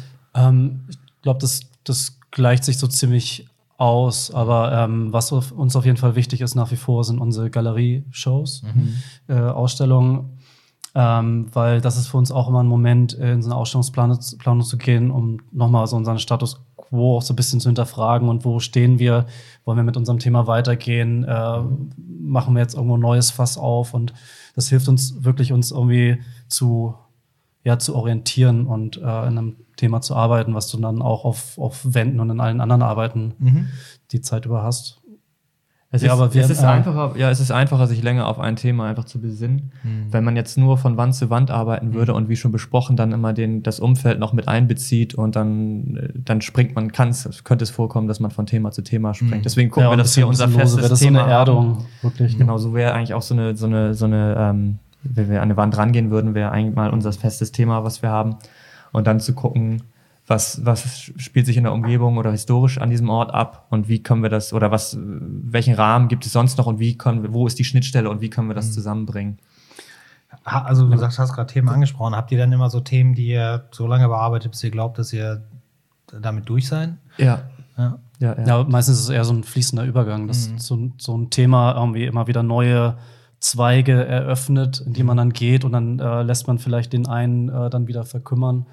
Ähm, aber das ist auch immer interessant, weil wir, äh, für uns ist es auch wichtig, immer zwischendurch mal innezuhalten und uns mal selber zu reflektieren und ähm, wo wir stehen mit unseren Arbeiten und wo wir jetzt vielleicht zu lange drauf rumgekaut haben für, für uns. Das merken wir allerdings auch äh, so schon natürlich ziemlich schnell. Ähm, wenn nach uns ein Thema durch ist. Und da ist es dann auch ganz interessant, mal festzustellen, weil wir hatten eine Zeit lang immer gedacht, oh, wir, wir springen viel zu viel. Mhm. Und dann aber durch die Reflexion gesehen, dass da doch ein ziemlich roter Faden und so eine Weiterentwicklung stattgefunden hat. Ja, also das ist für uns immer so ein äh, wichtiger Rahmen, auch gerade weil wir viel ausprobieren, dass wir wenigstens so konzeptuell unseren groben Rahmen. Wie macht ihr das haben. eigentlich überhaupt? Also ich meine, ich meine, was ist ja, ich, also bei mir kommen die Einflüsse manchmal und da denke ich, das ist ein Thema, das, das, da muss ich mal mehr reingehen, das muss ich vertiefen. Hm. Jetzt seid ihr beide ja Individuen. Ihr seid ja, ja nicht sehr eins, ne? unterschiedlich. Ne? Wir sind sehr unterschiedlich und, sogar. Genau, wahrscheinlich, wie, wie weit seid ihr auseinander eigentlich? Zweieinhalb Jahre. Zweieinhalb Jahre. Ja. Wer ist der Ältere? Äh, ich bin der Flo. Ah, ja, das so merkt man nicht, ne? ja, Chris ist der mit äh, Kind und Familie. ja, ja, ja, okay, gut. Das ist ja auch ein ganz Familie, das ist ja ein ganz anderes Thema. Aber ähm, das war eigentlich ganz schön, ne? Ja, ja, ja. ja finde ich auch. Würde, äh, würde, würde ich, möchte ich auch äh, nicht missen, die eine Sekunde. Nee, ich auch nicht. Aber, aber einer hat eine Idee und äh, schlägt ihr dem anderen vor, hockt ihr euch zusammen, äh, verwerft ihr Dinge, weil der andere ja. keinen Bock drauf hat. Ja. Ja, also das ist immer ein sehr lebhafter Diskurs und entweder der eine bringt was ein, was du schon meintest, oder der mhm. andere und dann sieht man schon an der Reaktion vom einen äh, oder vom anderen, äh, ob sich, ob der Bock hat dran weiterzuarbeiten mhm. und so, ja, so spinnen sich die Ideen und da gehen wir oft von, von zwei Punkten ran. Einmal, dass wir wirklich viel reden drüber und konzeptuell rangehen, aber auch äh, dann wieder frei ähm, sketchen mhm. und dann äh, ja, läuft das oft, oftmals zusammen. Das eine bedingt das, das andere. Ja. Also es ist wirklich das drüber reden und das Zeichnen läuft parallel und man entdeckt Sachen, die das ganz gut ausdrücken, was man eigentlich, was man eigentlich gerade im Kopf hat und dann baut man das weiter aus und ähm, das kann ein Ping-Pong-Prozess sein, es kann aber auch sein, dass einer mal ganz viel an einer Sache macht und der andere dann ein bisschen mit, mit ausarbeitet. Aber ja. äh, vom Grund her ist es wirklich so, reden, reden, reden, sich Sachen angucken, sich Sachen zeigen. Flo guckt immer unheimlich ja. viel Sachen, schickt mir was rüber und sagt immer, hier, Und das, das kann auch wirklich ein Vorteil sein, zu zweit zu sein, weil ich meine, so ein so äh, künstlerischer... Hast, Kinder hast, ja. surfen. genau. Nee, aber ich meine, so äh, der künstlerische Prozess ist ja auch, äh, du, du, triffst ja so viele Entscheidungen. Ja. Ne? Es ja. ist eigentlich nur eine Kette von Entscheidungen, die du triffst um mhm. von dein, mhm. deiner ersten Idee äh, bis zum mhm. fertigen. Werk zu gehen und da wirklich auch über die einzelnen Schritte mal, mal reden und reflektieren zu können. Ne? Weil man ist ja in seinem eigenen Prozess manchmal auch nicht ganz sicher, ob das jetzt so ähm, ja, die beste Entscheidung war und naja, wenn du jemanden zur Seite hast, den, dessen Meinung du traust, mhm. äh, dann, dann kannst du sagen, okay, der, äh, der sieht es genauso oder der äh, vertritt vielleicht eine andere Meinung und das ein bisschen vehementer als du. Da sind wir dann auch schnell bereit zu sagen, okay, da, du scheinst ja da überzeugt zu sein, probieren wir das mal. Aber gibt es eine Aufgabenteilung bei euch bei so bestimmten Dingen? Also gibt es irgendwas, was der eine besser kann als der andere oder der eine lieber Ja, macht? witziger, witzigerweise ist es tatsächlich so gewesen, dass wir am Anfang wirklich versucht haben, beide immer exakt das Gleiche zu machen. Bis wir irgendwann auf den Trichter gekommen sind, das ist doch total idiotisch. Wir sind zwei unterschiedliche Charaktere mit unterschiedlichen Skills. Lass uns doch mal gucken, wer an welchen Sachen mehr Spaß findet und wer irgendwie vielleicht auch ein bisschen fitter ist. Und so teilt sich das ein bisschen auf. So Flo ist zum Beispiel super schnell am Rechner und ich kann zum Beispiel super gut Sachen, Dinge bauen und konstruieren. Und dann teilt sich das da zum Beispiel auch schon auf. Und dann ist der eine dann da Chef und der andere im, im anderen Feld. Also da gibt es schon Punkte und wir versuchen das auch immer weiter auszuloten. Manchmal wechselt es aber auch, dass der eine sagt, ach, jetzt habe ich das so lange gemacht und, Ja. und der andere irgendwie dann gerade da wieder Freude dran findet. Und so ist es halt aber auch auf dem Bild. Der eine malt dann den Teil gerade gerne, der andere den und es, ja, das gibt auf jeden Fall, haben wir das jetzt ein bisschen mehr aufgeteilt. Aber es wäre auch jeder in der Lage, jetzt ein Bild alleine zu, zu realisieren. So dadurch, dass wir das halt am Anfang so vehement verfolgt haben. Also es gibt auch Bilder, wo die, da steht, steht euer gemeinsamer Name drunter, aber die sind von einem oder ist immer Ja, das ist eigentlich eher weniger. Tatsächlich sehr wenig, aber Es hat ist schon vielleicht mal, gegeben. es hat es schon gegeben, dass dann beispielsweise, also über den Sketch, gut, die, die Sketch, die werden immer zusammen entschieden, aber die Umsetzung, ne, das kann mal sein, dass dann einer irgendwie ausfällt oder der eine auch vielleicht was anderes gerade umsetzt und ähm, ja, dann überlässt man das. Ja. Ihr habt gerade ein ganz, also ich finde ein extrem spannendes Projekt, ähm, das ist jetzt gerade rausgekommen, hier das Projekt für die, für die Deutsche Krebshilfe. Das Mhm, ja. hat ja auch Installation Spektrum heißt die. Vielleicht könnt ihr mal ganz kurz nur mal sagen, was, also worum es bei dieser Arbeit geht. Die ist ja sehr konzeptionell. Und Ja. vielleicht dann eben auch mal so, wie da der Prozess ist, also wie ihr da die Idee zugefunden habt und das dann umgesetzt habt. Das, wo ist das jetzt in Berlin, ne? Das, ja, das, Das war in Berlin, genau. war in Berlin. War leider ja, nur sehr kurz. Wir hoffen, dass Also es eine temporäre Installation war. Ja, wir hoffen aber, dass es ein bisschen wandert. Also das Interesse war schon da, das äh, nochmal zu zeigen. Und zwar war das ganz interessant, weil äh, da ist eine Agentur an uns rangetreten, die halt äh, die Deutsche Krebshilfe betreut. Das ist äh, Heimat aus, aus Berlin. Und ähm, die haben schon länger zusammengearbeitet und die haben uns im Prinzip gefragt, ob wir äh, eine, eine Installation halt zu dem Thema machen können. Und, und äh, die Idee bestand schon, das aus UV-Röhren zu machen. Ne? Also noch mal kurz zur Erklärung. Also wir haben im Prinzip da so eine ähm, künstliche Sonnenskulptur über einer ähm, bisschen dystopisch wirkenden äh, futuristischen äh, Tempelanlage oder, oder so einer Kultstätte. Das, das war im Prinzip auch unser Sonnenstudio-Optik, in den Gen- genau, so genau, mit gefliest. unseren Fliesen. Ja. und dann so Ruinenstücke drumherum um diese, um diese Pyramide. Genau, also so nur um nochmal das kurz zu umreißen, wie man sich das visuell vorzustellen hat. Genau, aber dann kann man es vielleicht auch noch zu Ende erklären, äh, weil ähm, das Ding ist halt, dass die äh, UV-Strahlung an, an Sonnenbänken tatsächlich extrem krebserregend ist. Haben wir so in dem Ausmaße auch nicht, auch nicht gewusst. Ähm, das ist ja schon so, wenn du, wenn du ein Jahr lang einmal im Monat äh, auf die Sonnenbank gehst, erhöht sich dein Hautkrebsrisiko um 75 Prozent. Das ist schon sehr, sehr sehr, extrem, toll. Und äh, genau im Prinzip deshalb aus dem Grunde durftest du die Installation auch nur mit einer entsprechender Schutzkleidung und Visier betreten. Das hat auch diesen Effekt der Bedrohlichkeit nochmal noch mal deutlicher gemacht. Ja, und das war im Prinzip äh, schon die Grundidee, dass wir eine ähm, dass wir ein, ein Kunstwerk wollten aus UV-Röhren, was halt diese, diese Gefährlichkeit auch hat. Und da, ja, da haben wir uns halt überlegt und die erste Assoziation waren halt irgendwie vergangene Kulte, Sonnenkult. Sonnenkult. Aber auch so die, die, die, das, die Sonnenbank als, als Art Sarg und dann wurde das so zum Sarkophag und ähm, naja, so hat sich das dann weiterentwickelt bis hin zu diesem ja, dystopischen Szenario eines äh, untergegangenen Sonnenkultes mit dieser UV-Sonnenanbetung quasi. Ja. Nee, aber sowas ist es, glaube ich, auch ganz gut und ganz hilfreich, wenn man dann tatsächlich zu zweit, also wie in so ein Team, in sowas rangehen absolut. kann. Ne? Weil, wenn man immer alleine ist und an alles denken muss. Aber Nein, so ja, gerade bei, gerade bei Also das solchen ist- konzeptuellen Geschichten. Weil, ähm, genau, weil es ist jetzt auch, äh, das, das Endresultat ist auch, auch sehr reduziert, sehr minimalistisch, was uns, also, also genau genommen, wenn wir Kunst ansehen, da, da stehen wir extrem auf, äh, auf so sehr minimalistische Sachen, die auch so on, on point sind. Ähm, ja, und da haben wir dann irgendwie die Chance gehabt, lang genug dran zu arbeiten, dass wir im Prinzip alles Überflüssige da auch weggekattet haben. Am Anfang haben wir uns eher so ein bisschen so eine so Low-Bro, Sonnenstudio-artige äh, Tempelszenerie äh, vor, vorgestellt mit so einem Altar. Und äh, da, ja, das hat sich immer weiter runter reduziert auf, auf das, was es jetzt, jetzt ist. Ja, also ich, das Traurige bei den Sachen ist halt tatsächlich immer, dass man, ich weiß gar nicht, ob das gut ist, dass man heutzutage alles mitbekommt, weil man bekommt das zwar mit, man sieht die Bilder, man war nicht dabei, man kriegt auch nur einen ganz kleinen Ausschnitt mit, da muss man schon, gerade bei so installativen Sachen, muss man schon da vor Ort sein. Ja, es sind viele Sachen, die man nicht mitbekommt, wie auch zum Beispiel, wir haben wunderbar, ein Kollege von uns hat uns einen wunderbaren Sound dafür gemacht. Oder Ja. diese extreme, es waren ja nicht nur die UV-Röhren, es waren 53 UV-Röhren verbaut und in der Mitte vier Brenner, die eigentlich normalerweise für, fürs Gesicht, für den Gesichts Gesichtsbräune, aber Gesichtsbräune ohne sind. diesen Filter. Und, die ohne diesen Filter gefährlich. sind die so Ja. extrem gefährlich, dass wenn du jetzt an einem Abstand von 10 Zentimeter davor wärst, dir die, komplett die DNA zerstören würde und du sterben würdest, im Grunde genommen sofort. Und ähm, dass diese, diesen Geruch aber auch, den diese Installation abgeworfen hat, das kriegst du ja auf den Bildern alles gar nicht mit. Und es war wirklich, es hat schon echt widerlich gerochen, im Grunde genommen. Wie man das also so aus dem Sonnenstudio kennt, wenn man schon mal da war.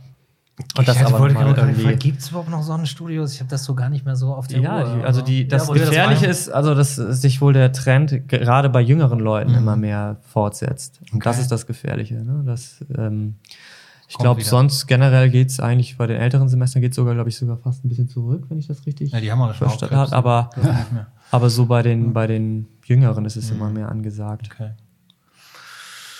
Ja, aber also wie gesagt, das, man, also bei euch kann man ja immer nur empfehlen, guckt euch tatsächlich euren Instagram-Feed an, ne? So, das ist ja. Und bald auch dann wieder die Website. Ja, bald auf der Website. Steht ganz oben. Ja, ich habe vorhin, ich hatte, die ich war zu lange nicht mehr drauf und bin vorhin auf eure Website gegangen und ich Ja, finde ja. die immer irgendwie so, wie sie gemacht ist, wie sie angelegt ist, finde ich die super. Auch all, all die wichtigen Bereiche und ich bin ja so ein, so ein Oldschool-Verfechter von Webseiten, Ja, ich eben immer sage, wichtig, ne, ja. das andere ist nur gemietet, Instagram kann dir das jederzeit wegnehmen, Genau, wie ja. bei Facebook ja schon geschehen.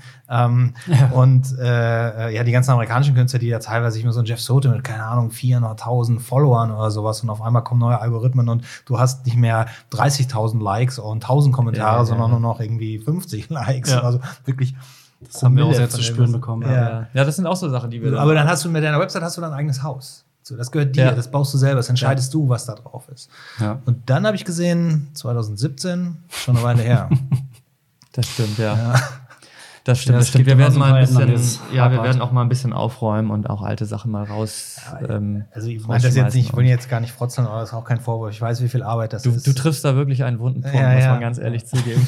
Und den Das anderen uns Wundenpunkt, so den haben wir der Vorgespräch unterhalten, das muss das Buch von euch bald mal geben. Da muss sich mal einer für finden und sagen, das brauchen wir genau, das jetzt. hatten wir Also, überlegt. Wir sind jetzt nächstes Jahr, haben wir, glaube ich, dann unser zehnjähriges Namensjubiläum Okay, zumindest. cool. Ne? Also klar malen wir schon doppelt so lange, aber das ist dann wirklich, wo wir als Brüder zusammen.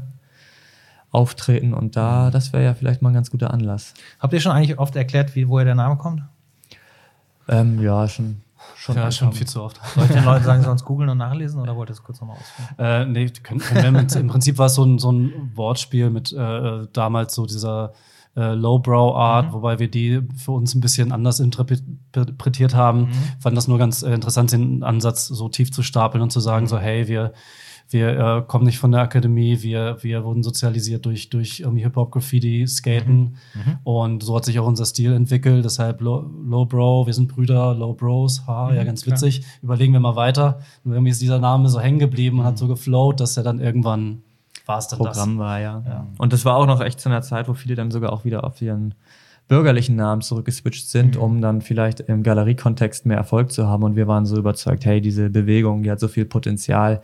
Äh, wenn, dann müssen doch die Galerien sich auf uns einlassen und wir uns dann nicht jetzt wieder irgendwie den, den alten Strukturen wieder annehmen. Ja, es ist, es ist natürlich tatsächlich erstaunlich, dass es auf einmal, glaube ich, viele gerade Graffiti-Künstler gibt, die dann unter ihrem eigenen Namen dann Kunst machen und das andere, das, aber das, ich habe das Gefühl, wir sind schon wieder fast über diesen, über diesen Hügel drüber. Es gab mal so eine Zeit lang, da war das fast so ein bisschen als schmutzig, hatte ich das Gefühl, wenn man so als Graffiti-Künstler oder äh, Urban Art-Künstler auf einmal in der Galerie ausstellt und dann wandelt man sich lieber dazu. Und es gibt so ein paar Künstler, da nenne ich jetzt keinen, der ist mir aufgefallen, wenn die so im Bereich der Kunstvereine ausgestellt haben oder dann so bei andere Galerien, die traditionell eigentlich nichts damit zu tun haben wollten, die ähm, die in, also mit denen Ausstellungen gemacht haben, dann hast du die Infotexte gelesen und dann hast du gesehen, wo steht denn eigentlich die ganze Straßenvergangenheit, die ist ja ganz weg, ist ja für so eine etablierte Galerie vielleicht auch schmuddelig. Ich glaube, das kommt, das mag vielleicht wieder wegkommen. Bei manchen ist vielleicht auch mal eine, eine, eine, eine Befreiung, aber ich meine, man muss da einfach nicht zu sehr drüber nachdenken, glaube ich. Das ist, äh, ich, letzten Endes seid ihr Künstler und das, was für euch entscheidend ist, ist, das ist euer Output und das, was er, das euer Werk sich weiterentwickelt. Ne? ja. ähm, ich würde jetzt sagen, das hat mir sehr viel Spaß gemacht. Habt ihr noch irgendwas, was ihr loswerden wollt? Oder ich meine, es gibt natürlich, wir können auch wie immer drei Höchstens- Stunden weiterreden, höchstens- aber höchstens das das Glas noch Wasser, weiter was ich eben getrunken habe, würde ich sagen. Aber ansonsten. ja. ja, sehr schön. Hat mich gefreut. Hat ja ein bisschen länger gedauert, eben weil ihr so aktiv seid, bis wir es geschafft haben, hier mal zusammenzukommen. Wir kennen uns ja auch eigentlich tatsächlich schon, schon ganz schön lange. Ähm, ist mir dann aufgefallen, dass wir, also ich habe, ich in Anführungsstrichen, habe mal auf der Millantor Gallery von euch ein Bild verkauft vor vielen Jahren. Habt ihr das nochmal gesehen? 2013, ne? Das war dieses große. Das war das, was auf der Auktion weggegangen ist? Nee, das war. Oder, oder war es das große Zebra? Das große Zebra, ja, Ah, das ist das große Okay. Zebra. Ja. Habt ihr das nochmal Sehr gut. besucht? Hängt das noch irgendwo? Äh, Das ja, nee, tatsächlich nicht. Nee, wir haben nur mal Das irgendwann ein Foto geschickt bekommen, Ah, glaube ja, ich, von okay. denen. die- Wo das hängt. Das ist etwas, das ist Aber da hing es auch nicht, das schade, dass man oft gar nicht äh, wirklich verfolgt, wo Mhm. die ähm, Werke dann bleiben. ja. Auch- Aber, und vor allem so ein großes Werk, ne? Da musste ja, Ja. auch das sagen damals, Ja. dass die tatsächlich eine Wohnung oder ein Haus hatten, wo das dann auch reinpasst. Ja, Ja. ja sehr schön. Ja, danke dafür. Ja, naja, wie gesagt, ich habe ja extra in Anführungsstrichen das gesagt mit dem Ich, weil bei der Millantor Gallery verkaufen natürlich auch viele, ne? Also das, das ja. Da haben wir aber, glaube ich, stimmt, da gab es, glaube ich, noch gar keine Provision oder gar kein, keine Nee, da Prozent war es noch, Künstler, das ne? war mein Also, großer Streitpunkt mit Micha damals, weil ich gesagt habe, dass auch Künstler unterstützenswert sind und man zumindest da irgendwie einen Weg finden muss, dass das nicht so null gespielt wird. Das Ja. kann der Ja. Künstler für sich selber entscheiden. Es ist ja irgendwann auch dazu gekommen. Ich, ich Oder fand- wenigstens hier Spendenbescheide wenigstens ausstellen. Das ja, ich glaube, das haben was, sie ne? irgendwann angefangen oder so, ne? Aber ähm, ja, das ist ja nochmal ein anderes Thema, aber das fand ich damals auch nicht gut. Da hat, haben auch, also ich habe damals ja auch, weil ich habe ich hab die Galerie, die, die Millantor Gallery dieses eine Jahr gemacht, auch weil ich natürlich ganz gut vernetzt war und ganz guten Ruf hatte, aber eben auch, weil es wirtschaftlich in der Zeit für mich auch wenig Sinn gemacht hätte, hier viele Ausstellungen rauszuballern. Ähm, da war so ein, so ein, so ein Charity-Projekt, passte Ja. irgendwie auch wirklich sehr gut rein und und dann, dann war aber es auch so, dass ich den einen oder anderen Künstler angefragt habe und ähm, da kommen wir nochmal auf Miss Van zurück. Vanessa, die kannte ich ja auch und die hatte ich angefragt und die hat abgesagt, weil sie gesagt hat, Jörg, ich, ich kann nicht an einem Projekt teilnehmen, wo die Künstler nichts Ja, ja, verdienen, aber nicht meinetwegen. Also ihr ging es gut zu dem Zeitpunkt. Aber Ja, was setzt das denn für ein Beispiel, wenn Ja, ich als Miss genau. Van hingehe und sage, ich kann das und kleinen Künstler, weißt Ja. du, brauchst halt Das gleiche haben wir aber auch, da haben wir auch mit Micha drüber gesprochen und haben auch gesagt, es geht so eigentlich nicht, dass wieder so auf dem Rücken, so nicht jedem geht so gut. Ja. Ne, das kannst du nicht Ja, bei das jedem. scheint auch, auch teilweise so eine Selbstverständlichkeit zu sein. Das sind ja nicht nur, nur die gewesen. Ne? Das hast du ja viel. So, ah, Ja, es sind viele Das ist Projekte, Charity, ist- also wenn Charity draufsteht, dann sind die Künstler alle, stehen alle Schlange da, äh, ja, Ja. rein zu investieren. Und jetzt haben sie es ja mittlerweile ganz gut gelöst, glaube ich, Ja. dass du da 30, 40 oder 50% Ja, Prozent du kannst es auch ein bisschen, glaube ich, so. teilweise. Du kannst halt selber entscheiden, ob du darauf verzichtest oder nicht. Ja, und das genau, ist, halt, oder das ist so. halt nicht mehr der Fokus so darauf. Und ich glaube, das tut natürlich dem, was dann da auch tatsächlich an Kunst passiert und Austausch passiert, ganz gut. Ne? Ja. Absolut, ja. Ja. Na gut, ähm, dann, ja, dann sage ich nochmal herzlichen Dank, dass ihr hier wart. Ne? Danke für Ja, die sehr Einladung. Ja, und ähm, ich bin gespannt, wie es weitergeht bei euch. Ja, wir auch. Ja.